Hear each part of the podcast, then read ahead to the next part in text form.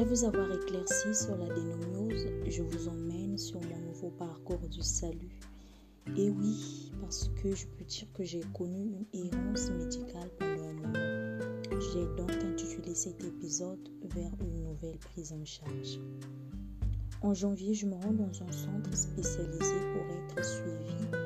Le gynécologue me reçoit et me propose de faire le point de ce qui a été déjà fait afin de mettre en place une nouvelle prise en charge. Je lui explique donc mon parcours et par la suite me propose de faire une échographie pour se faire sa propre idée. Je me rappelle ce jour-là, j'ai eu très mal. On avait du mal à fixer le spéculum pour l'examen, mais on l'a fait finalement. À la fin, on est retourné à son bureau où il a commencé à m'expliquer que mon endométriose avait migré jusqu'au vagin. Voilà pourquoi j'avais développé une sensibilité assez importante au cours des examens gynécologiques.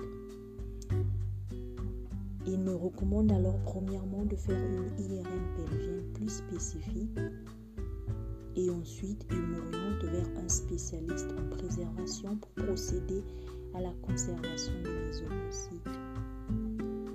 Je prends donc rendez-vous avec ce spécialiste. C'était dans un mois parce que les délais, euh, les délais dans ce centre sont assez lointains.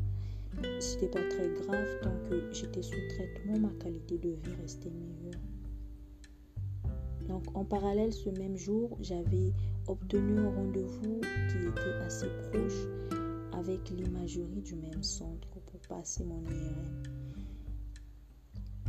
Le jour de l'IRM, il fallait faire avant un lavage au normacol et rester à jeun trois heures avant l'examen. Juste avant, on m'avait injecté euh, un produit pour ne pas que mes intestins bougent. Cet examen avait vraiment mis du temps. C'était assez bizarre parce qu'ils sont venus arranger deux fois les appareils qui étaient sur moi. Et bien entendu, à la fin, les résultats devaient être envoyés directement au gynécologue, bah, ce qui ne me laissait pas la possibilité de repartir avec les conclusions chez moi. Et c'était un peu angoissant. Écoutez, je, garde de cette journée une, anecdote assez drôle. Je vais vous la raconter. Rappelez-vous, je devais être à jeun trois heures avant l'examen. Seulement moi, je n'avais rien mangé de toute la journée. Donc, en rentrant ce jour-là, j'ai commencé à transpirer dans le train. J'avais tellement faim. Et pourtant, j'avais pris un sandwich à la fin. Euh, vraiment à la va-vite que j'avais prévu à l'occasion. Et donc, je m'étais dit, je vais manger un vrai repas une fois à la maison. Ce jour-là, j'ai cru que j'allais mourir. Mes pieds tremblaient, je transpirais à grosses gouttes malgré le froid. Arrivé à la gare de chez moi, je tenais à peine debout, donc j'avais sollicité ma cousine de venir me récupérer en voiture. Et je lui avais fait une petite commission. je lui avais demandé de me ramener de la semoule et de la sauce pour manger dans la voiture.